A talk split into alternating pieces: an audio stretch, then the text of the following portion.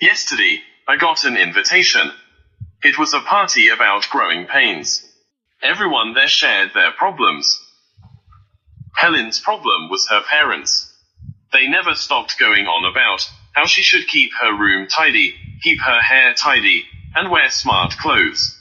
They even make her do the washing up after dinner every night. Jimbira's best friend had suddenly become an ex-friend, and he didn't know why. Last week they phoned each other every day, and emailed too, and over the weekend they went shopping together, and she was fine. But at school, on Monday morning she didn't look at him, or speak to him. He didn't know what he had done. She then spent all her time with another group of friends. Some others talked about their pains too. It seemed that many of us had problems. At the party, we gave advice to others too. I think it was a great party. It helped us solve many of our problems.